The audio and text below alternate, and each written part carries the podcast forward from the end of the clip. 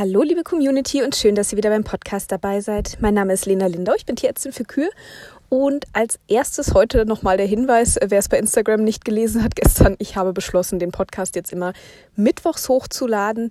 Ähm, dienstags ist das irgendwie mit der Zeit bei mir manchmal ein bisschen schwierig. Äh, wenn ich es dann in der Vorwoche nicht geschafft habe, den aufzunehmen und da muss ich Montag oder Dienstag noch irgendwie versuchen, das irgendwie reinzuquetschen, das ist ja auch doof. Ähm, von daher habe ich gedacht, Mittwoch komme ich eigentlich immer ganz gut hin mit der Zeit. Äh, und bevor ich euch da jede Woche vertrösten muss, dann mache ich es einfach direkt am Mittwoch. Also ab jetzt einen Tag später. Gut, dann würde ich sagen, starten wir direkt. Ähm, ich habe ja letzte Woche die Folge gemacht zu Diagnostik bei Kälbern und würde das heute mal für die Kühe machen. Auch da kann man natürlich sehr, sehr viel diagnostizieren. Also das hat hier auch keinen Anspruch auf Vollständigkeit. Man kann ja, letzten Endes fast alles irgendwie äh, diagnostizieren. Ähm, aber ich mache mal so die häufigsten äh, Dinge, die in der Praxis bei mir so unterkommen. Das kann in anderen Praxen anders sein oder auf anderen Betrieben. Ähm, aber ich erzähle mal so von den Sachen, die bei mir am häufigsten vorkommen, beziehungsweise ein bisschen rechts und links natürlich noch. Ähm, bei den Kühen sind ähm, fallen mir so spontan an diagnostischen Sachen vor allem zwei Bereiche ein. Das ist einmal äh, der relativ große Komplex der Eutergesundheit, wo viel Diagnostik betrieben wird ähm, und äh, der Bereich Stoffwechselerkrankungen. Natürlich noch andere Sachen, da komme ich auch gleich noch drauf, aber das sind so, denke ich, die allergrößten Punkte. Hm, ich kann ja mal bei den Stoffwechselgeschichten anfangen. Das sind natürlich so die ersten Wochen nach der Kalbung, wo da am meisten ähm, Diagnostik betrieben wird. Und zwar entweder in Form von äh, ich sag mal so Monitoring-Untersuchungen, dass wirklich von einer bestimmten Anzahl von Kühen pro äh, Gruppe, pro Herde, wie auch immer, ähm, Blut gezogen wird und da routinemäßig ähm, Blutuntersuchungen gemacht werden nach der Kalbung. Ähm, meistens so in der ja, ersten oder zweiten Woche nach der Kalbung und dann ähm, ich sag mal so grob gesagt, bei 10 Prozent der Herde. Äh, wenn man jetzt natürlich verschiedene Altersgruppen vielleicht auf dem Betrieb hat, verschiedene Leistungsgruppen, äh, wie auch immer. Ne? Manche haben ja eine Fersengruppe zum Beispiel oder äh, manche teilen die Kühe dann äh, nach Leistungen auf oder wie auch immer. Ähm, da kann man dann auch sagen, von 10 Prozent von der Gruppe ist jetzt natürlich, ne, wenn jemand 20 Kühe hat, von zwei Kühen eine Probe zu nehmen, ist dann fraglich. Da muss man den Prozentsatz vielleicht ein bisschen erhöhen. Ich habe auch schon mal gehört, dass jemand gesagt hat, naja, es macht ja erst ab 100 Kühen Sinn. Das finde ich jetzt persönlich ein bisschen hochgegriffen. Ich finde, man kann das ruhig auch in kleinerem Maße machen, wenn man da irgendwie, mh, mm, ja, wenn einem das was bringt, wenn einem das weiterbringt. Ähm, da geht es dann natürlich vor allem um ähm, zum Beispiel Parameter wie äh, freie Fettsäuren im Blut als Maßstab für, für einen Energiemangel um äh, Leberwerte, um zu gucken, wie hoch die Leberbelastung nach der Kalbung aufgrund zum Beispiel von Energie Energiemangel oder anderen Geschichten ist. Ähm, da geht's, äh, bei, bei manchen werden noch ähm, wird noch ein, ein, kleines Blutbild gemacht, irgendwie mit roten, weißen Blutkörperchen, dass man sieht, finden irgendwelche Entzündungsprozesse im Körper statt. Also auch je nach Problemstellung, sage ich mal, äh, was der Betrieb hat, kann man da verschiedene Parameter eben im Blut dann einfach von einer bestimmten Kuhgruppe äh, stichprobenweise bestimmen lassen und kann daraus dann eben Rückschlüsse auf die Herde ziehen und kann dann entsprechend äh, ja, sein Management anpassen, wie es dann so schlau heißt.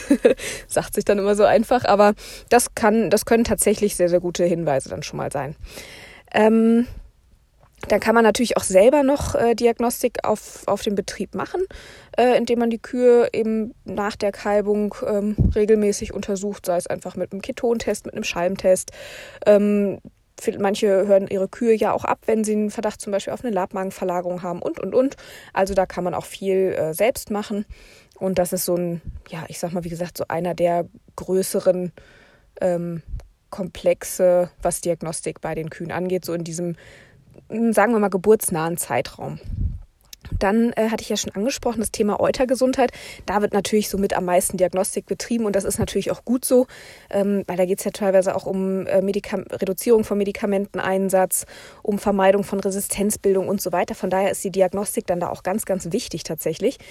Ähm, aber ich sage mal, wenn man jetzt in einem hm, ja, in Anführungszeichen normalen Bereich ist, was die Mastitis-Rate angeht. Ähm, also ich sag mal so unter ja, 11, 12 Prozent Neuinfektionen pro Laktation, ähm, dann würde ich jetzt es auch vertretbar finden, wenn man jetzt nicht von jeder einzelnen äh, Mastitis-Kuh eine Probe nimmt. Ist natürlich immer ein zweischneidiges Schwert sowas, weil man will die Kuh natürlich dann auch behandeln. Ähm, und blöd ist es halt dann, also es gibt ja auf den meisten Betrieben den sogenannten Leitkeim. Ne? Wenn man jetzt so, sagen wir mal, 10% der Herde oder 10% der klinischen Mastitis-Fälle, so ist vielleicht richtiger gesagt, 10% der klinischen Mastitis-Fälle ähm, untersuchen lässt im Labor mit Erregernachweis, mit Antibiogramm, ne, also welches Medikament dagegen wirkt, dann kristallisiert sich da ja häufig so ein Muster raus, welcher Keim gehäuft vorkommt. Und das ist dann der sogenannte Leitkeim, der also für den Großteil der Mastitis-Fälle im Betrieb verantwortlich ist. Und ähm, der gibt zum einen mal Rückschlüsse darauf, wo man nach der Ursache suchen kann und zum anderen aber auch, welches Medikament da üblicherweise dann hilft. Und wenn man diesen Leitkeim kennt und wie gesagt jetzt keine massiven Eutergesundheitsprobleme hat, dann finde ich das auch okay, wenn man auch mal Kühe einfach anhand dieser, dieser Leitkeimkenntnis sozusagen behandelt, ohne jetzt einen Test gemacht zu haben. Blöd ist es immer dann, wenn die Behandlung dann nicht anschlägt. Dann steht man natürlich doof da, weil dann ist die Kuh behandelt, dann kann man keine Proben mehr ziehen. Das ist dann natürlich echt Mist. Hm, kann man ein bisschen umgehen, indem man einfach vor der Behandlung vorsichtshalber, sage ich mal, eine Probe zieht. Ähm, und die kühl. Es gibt ja diese Milchräuch mit dieser blauen Flüssigkeit, das ist ein Konservierungsmittel. Äh, wenn man die damit mal zwei Tage in den Kühlschrank stellt, dann ist da in der Regel noch, wenn die Probe sauber genommen ist, auch noch eine Diagnostik möglich, wenn man merkt, die Behandlung schlägt nicht an. Ähm, das wäre zum Beispiel eine Möglichkeit, das zu umgehen. Beziehungsweise ähm, viele Betriebe setzen ja mittlerweile auch einen Schnelltest ein. Der gibt einem zwar jetzt keinen spezifischen Erreger, aber er sagt einem zumindest schon mal, ist überhaupt ein Erreger vorhanden und welche Art von Erreger ist vorhanden, sodass man dann auch weiß, welches Medikament da helfen könnte. Natürlich ist das auch keine hundertprozentige Geschichte wie jetzt wirklich bei einer richtigen Labordiagnostik, aber immerhin schon mal überhaupt was. Ähm, also wie gesagt, das ist so ein bisschen ein zweischneidiges Schwert, ob man dann Proben zieht oder nicht. Ähm, sollte man auf jeden Fall immer mal wieder, wird ja auch verlangt, weil die Kühe nun mal antibiotisch behandelt werden. Das soll man natürlich auch nicht so ins Blaue reinmachen, ist ja auch richtig. Und viele Mastitiden sind ja auch tatsächlich äh, oder es gibt ja auch viele Mastitiden, wo tatsächlich auch kein Erregernachweis möglich ist, wo gar kein Erreger in Klammern mehr vorhanden ist. Vielleicht war mal einer da, ist aber schon weg zum Beispiel. Ähm, oder wenn jetzt, wenn man jetzt zum Beispiel einfach eine erhöhte Zellzahl festgestellt hat bei der Kuh, ähm, das kann ja auch mal eine andere Ursache als ein Erreger haben tatsächlich. Also von daher ähm, ist auch nicht jede antibiotische Behandlung notwendig, die gemacht wird. Aber das weiß man halt immer nur mit Milchprobe. Von daher, ich finde es immer einen guten Mittelweg, wenn man Leitkeim kennt, die Kuh anzubehandeln, aber vorher eben schon mal eine Probe zu ziehen äh, mit einem Konservierungsmittel. Und wenn man dann nach äh, zwei Eutertuben zum Beispiel merkt, es tut sich gar nichts, dann eben doch noch wegschicken und eine Diagnostik machen lassen wäre eine Möglichkeit. Vielleicht macht ja auch euer Tierarzt selbst eine Diagnostik, äh, vielleicht hat er ein eigenes Milchlabor, dann geht es natürlich noch ein bisschen schneller, das ist natürlich auch eine schöne Sache. Genau, also da ganz wichtig. Und natürlich dann auch noch im Hinblick auf selektive Trockenstellen, auch da gibt es ja verschiedene Möglichkeiten, da vorzugehen. Ähm, daneben, dass man einfach, einfach ja, aber daneben, dass man wirklich rein nach Zellzahl und äh, Schalmtest geht, kann man natürlich auch da äh, einfach Erregertests machen, um da auf Nummer sicher zu gehen, dass man wirklich nichts äh, in der Milch hat. Und dann gibt es aber natürlich auch noch die Fälle, da hat man eine Euterentzündung und die Kuh hat auch Zellen und auch das Euter ist auffällig. Die Kuh hat vielleicht sogar Fieber, hm, aber auf jeden Fall ist das Euter wirklich auch merklich mit betroffenes Eutergewebe, also es ist vielleicht geschwollen, vielleicht verhärtet, äh, schmerzhaft auch für die Kuh. Und trotzdem ist kein Erreger nachweisbar. Das ist dann natürlich echt ähm, schwierig. Äh, was möglich dann ist in diesem Fall, ist, dass es tatsächlich eine Kolimastitis ist. Auch da sind die Erreger dann häufig schon aus dem Euter verschwunden, wenn man die Probe zieht, aber die Toxine äh, sorgen halt noch für diese, oder diese heftige Entzündungsreaktion ist noch vorhanden und die Toxine, die von den E. colis ausgegangen sind, die äh, tun dann auch noch ihr Übriges dabei. Das wäre eine Möglichkeit, warum dann kein Erregernachweis möglich ist. Und es gibt halt auch noch so ein paar Spezialfälle an Mastitiden, ähm, die im normalen, in der normalen Diagnostik nicht erfasst werden.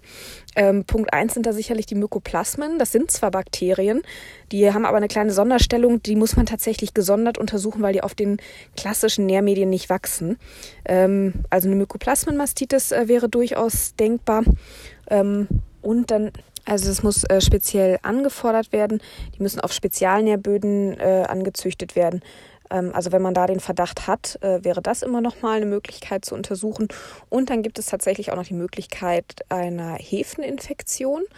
Ähm, Hefen, also Pilze quasi, die äh, kommen dann ins Euter oder klassischerweise ins Euter ähm, durch verunreinigte Medikamente. Also wenn man zum Beispiel eine ähm, Eutertube schon mal aufgemacht hat, dann gemerkt hat, ach nee, die brauche ich jetzt gerade doch nicht, hat sie wieder zugemacht und irgendwo hingelegt.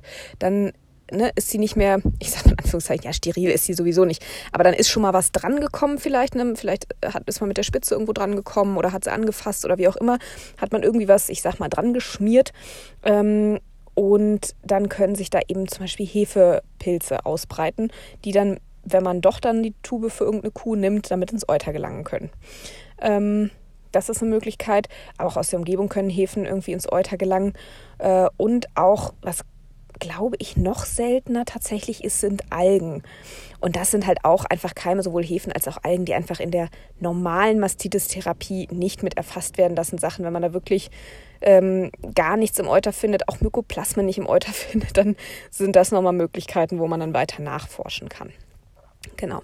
Also das sind so die beiden größten Felder, wo Diagnostik betrieben wird und auch betrieben werden sollte. Genau, bei den äh, Mastitiden kommt dann natürlich noch äh, neben dem Erregernachweis, dass man weiß, was da überhaupt im Euter vorhanden ist, kommt dann in der Regel eben noch ein Antibiogramm dazu. Ähm, es gibt so Standardantibiogramme, wo einfach auf den Nährboden äh, so kleine Plättchen gelegt werden, ähm, wo dann äh, Wirkstoff drin ist. Die Plättchen sind dann eben entsprechend gekennzeichnet, welcher Wirkstoff in welchem Plättchen ist und dann wird gemessen, ähm, also die Platte wird mit, dem, mit diesen Bakterien ähm, beimpft, sagt man. Also ne, die werden da drauf ausgestrichen, damit die auf diesem Nährboden wachsen. Und dann werden kreisförmig da eben diese kleinen Testplättchen mit den Antibiotika-Wirkstoffen draufgetan. Und dann wird ähm, nach einer gewissen Zeit dann abgelesen, in welchem Umkreis quasi um die Testplättchen keine Bakterien wachsen. Und daran kann man dann eben ähm, entsprechend nachweisen, welches äh, Antibiotikum gegen das Bakterium jetzt gerade gut hilft. Äh, da gibt es dann so spezifische, äh, wie nennt sich das, Hemmhofgrößen. Also da wird dann wirklich tatsächlich ausgemessen, weil für jedes Antibiotikum gibt es tatsächlich so eine Kenngröße, wie groß dieser Hemmhof nennt sich das, also dieser, dieser Umkreis um das Plättchen sein sollte, wo keine Bakterien wachsen, damit man wirklich sagen kann, dass das Antibiotikum gut wirkt. Ähm, das ist so ganz äh, so ganz gängig, sage ich mal. Gibt noch andere Methoden über äh, ne, da werden dann Plättchen, da wird dann eine Nährflüssigkeit zum Beispiel mit dem Bakterium geimpft, die trübt sich dann so ein, wenn die Bakterien da wachsen, dann werden diese Testplättchen da reingeworfen und da, wo es klar wird, äh, das wirkt dann zum Beispiel, ne, das gibt es auch. Also da gibt es verschiedene äh, Möglichkeiten, wie so ein Antibiogramm gemacht wird. Ähm, da gibt es, wie gesagt, so Standard-Antibiogramme bei den meisten Laboren. Bei anderen Laboren kann man aber auch ankreuzen, ähm, welche Wirkstoffe man speziell getestet haben möchte. Das ist auch möglich. Genau, und wie gesagt, das sollte man ruhig, wenn man jetzt ein normales Mastitis-Geschehen auf dem Hof hat, so ein 10% der klinischen Mastitis-Fälle ruhig immer mal machen, um die Resistenzlage und die äh, Keimlage auf dem Betrieb ähm, so ein bisschen im Blick zu haben. Äh, kann sich ja nämlich, kann sich ja natürlich auch mal verschieben, das Ganze. Von daher ist das immer ganz sinnvoll, wenn man da dann doch zumindest äh, einen großen Überblick hat. Und in Einzelfällen kann man natürlich dann auch mal öfter untersuchen oder wenn auf einmal gehäuft viele Mastitiden auftreten, dann macht das natürlich auch Sinn, das zu untersuchen, um zu schauen, habe ich da irgendwo zum Beispiel, kann ja mal im Futter was gewesen sein oder so. Ähm, warum auf einmal viele Kühe auf einmal krank werden, da muss man dann natürlich immer noch mal gesondert gucken. Genau. Ähm, ja, das, wie gesagt, sind so die beiden größten äh, diagnostischen Felder, denke ich, auf den Betrieben. Und dann äh, gibt es natürlich noch ganz viele andere Sachen. Ich hatte es ja auch bei den Kälbern schon mal angesprochen, auch bei den Kühen kann ähm, in gewissen Situationen mal zum Beispiel eine äh, Tränkewasseruntersuchung sinnvoll sein. Da können Futteruntersuchungen natürlich sinnvoll sein. Ich meine, die meisten von euch werden sowieso eine Futtermittelanalyse irgendwie haben in irgendeiner Form, ob jetzt die TMR selber, ob die Einzelkomponenten, wie auch immer. Ähm, da wird sicherlich irgendeine Art von Untersuchung vorliegen, wobei es da natürlich hauptsächlich um die Inhaltsstoffe geht, äh, um eine Ration zu berechnen. Aber es kann natürlich auch immer mal sinnvoll sein, in einzelnen Fällen das Futter mal auf andere Dinge zu untersuchen. Ich habe jetzt zum Beispiel dieses Jahr gerade, nee, stimmt gar nicht, wir sind jetzt schon 21, 2020 im Herbst, hatte ich zum Beispiel einen Betrieb, das ist natürlich somit eins der Horrorszenarien, was man überhaupt nicht brauchen kann. Die hatten zum Beispiel einen Botulismusfall auf dem Betrieb, also was heißt ein Botulismusfall auf dem Betrieb? Die hatten ganz viele Fälle so gesehen.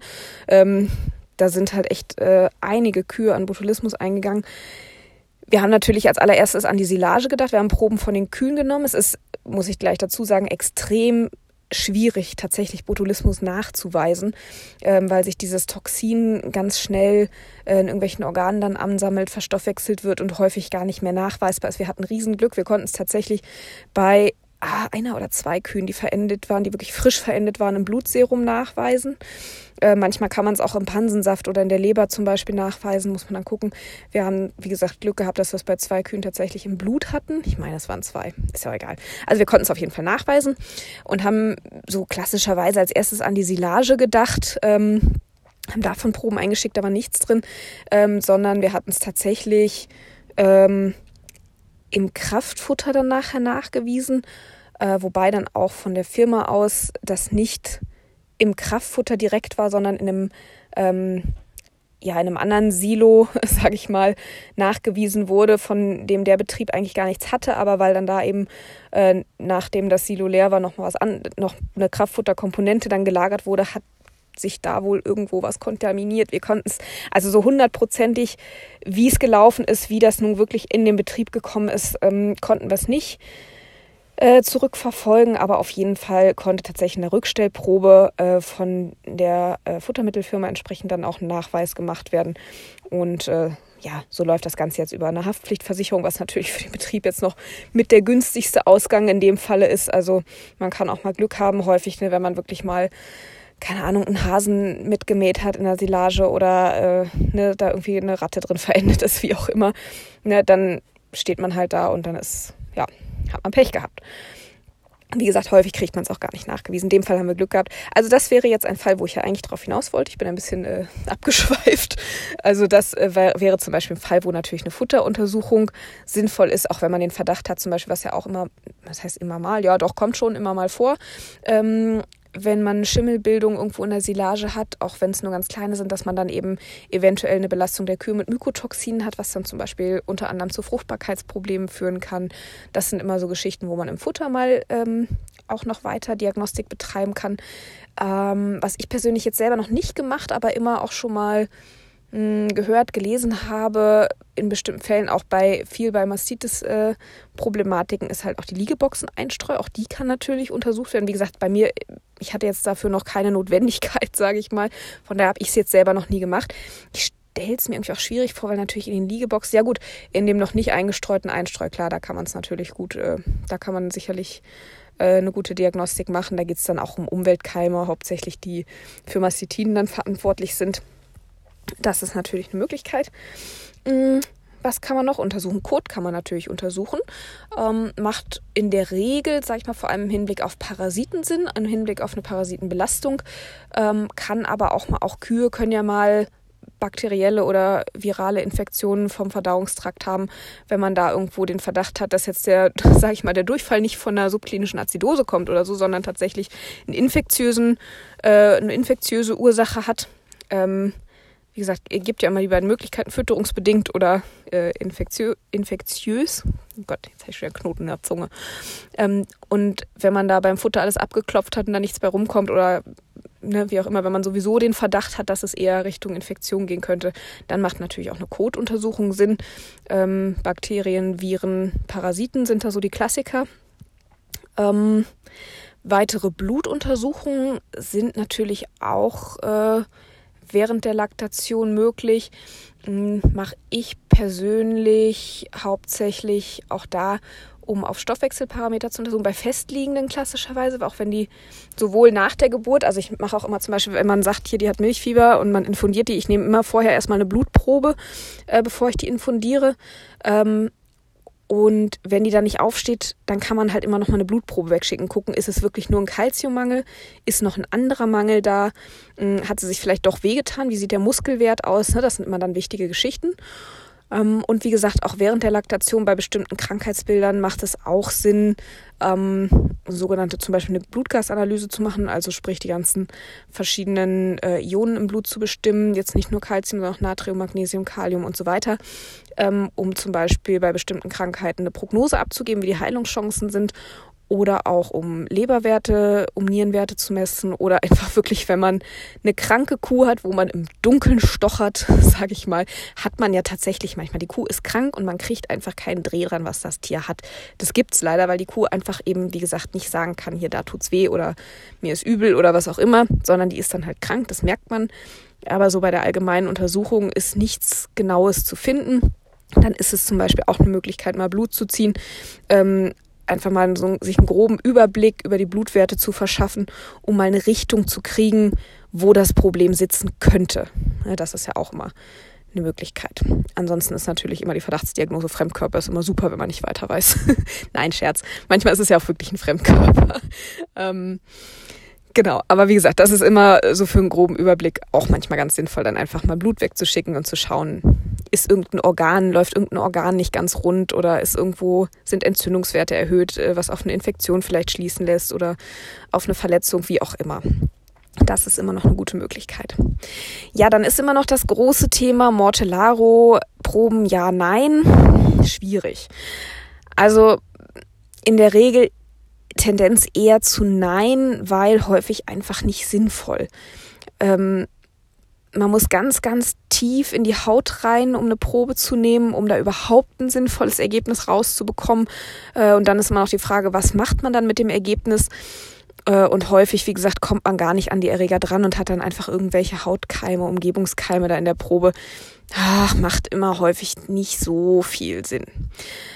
Ähm, dann kann man bei Kühen selbstverständlich auch bei Lungenerkrankungen Proben ziehen, wobei Kühe eine meistens, sagen wir mal, eher weniger Probleme mit Lungenentzündung haben wie die Kälber. Bei den Kälbern ist das ja häufig, äh, wenn man es dann schon mal hat, gerne auch mal ein Bestandsproblem. Gibt natürlich auch bei den Kälbern Einzeltiererkrankungen, aber bei vielen ist es dann doch ein Bestandsproblem, wo dann Diagnostik im Hinblick vielleicht auch auf eine mögliche Impfung Sinn macht. Mm, bei den Kühen ist es in der Regel ein Einzeltierproblem. Ich hatte dies Jahr einen Betrieb, wo es mal ein Bestandsproblem war, da ist irgendwie ein Virus durchgegangen. Ähm, ist jetzt aber auch, wie gesagt, das war mal tatsächlich wie bei uns auch so eine Grippewelle und dann war es auch wieder vorbei. Ähm, da, das haben wir tatsächlich einfach ausgesessen und dann war es auch wieder gut. Ähm, aber wie gesagt, auch da ist eine Diagnostik durchaus möglich und in manchen Fällen bestimmt auch sinnvoll. Und mir war gerade noch irgendwas eingefallen. Ach ja, wo auch eine Diagnostik ganz toll Sinn macht, ist, ähm, wenn man äh, diese Warzen hat bei seinen Tieren. Äh, manche Kühe neigen da ja ganz extrem so, die kriegen ähm, bevorzugt am Kopf oder am Euter äh, oder am Bauch riesengroße Warzen. Es fängt meist mit irgendeiner kleinen Stelle an und dann wächst das und wächst das und wuchert und breitet sich aus und das kann unfassbare Ausmaße annehmen. Ähm, und da ist gar nicht mal die reine Diagnostik so entscheidend, sondern dass man dann aus diesem Warzenmaterial, das ist, sind häufig Papillomaviren, die das verursachen, da kann man dann aus diesem Warzenmaterial einen bestandsspezifischen Impfstoff herstellen lassen, der tatsächlich richtig gut wirkt. Also das, da bin ich ein riesengroßer Freund von. Das klappt richtig gut. Also das ist auch noch eine Möglichkeit, wo Diagnostik ganz viel Sinn macht.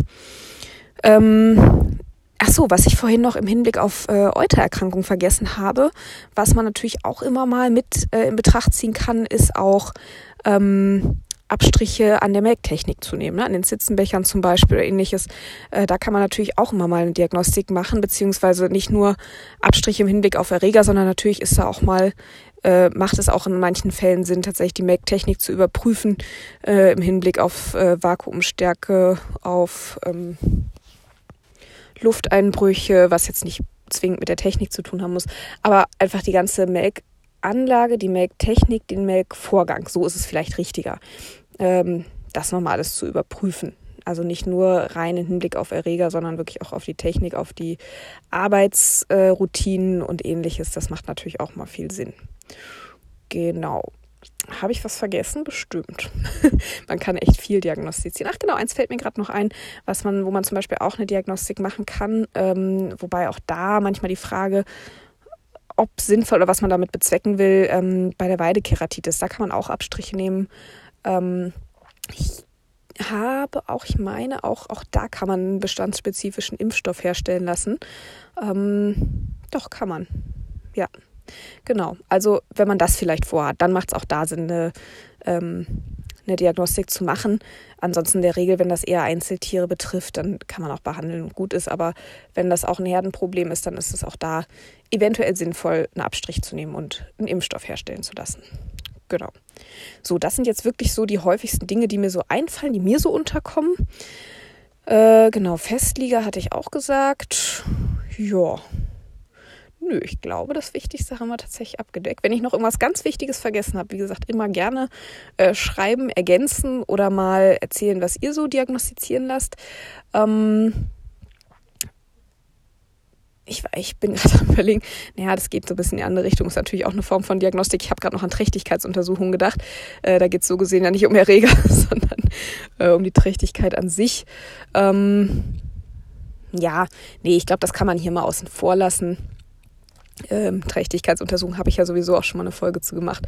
Das gehört da vielleicht eher rein. Genau.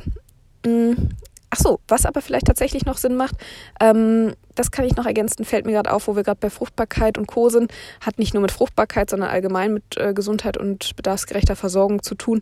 Ähm, das kann man natürlich auch immer mal messen, wie die ähm, Vitamin-, Mineralstoff-, Spurenelementversorgung der Tiere ist. Das ist auch natürlich noch ein Punkt. Ähm, wenn man da den Eindruck hat, da könnten Mängel oder Überversorgungen äh, bestehen, dann macht das auch durchaus Sinn, ähm, dass man da eventuell die, äh, das Mineralfutter zum Beispiel irgendwie anpassen kann oder andere Sachen gezielt einzelne Komponenten vielleicht ergänzen kann oder ähnliches. Das kann natürlich auch durchaus Sinn machen, weil das sowohl ja Auswirkungen, je nachdem, was da fehlt oder zu viel ist, auch durchaus nicht zu verachtende ähm, Auswirkungen haben kann, auf, vor allem auf Fruchtbarkeit und Immunsystem, äh, aber natürlich auch allgemein auf die Leistungsfähigkeit. Von daher, das ist sicherlich nochmal äh, ein Punkt, der ganz interessant sein kann.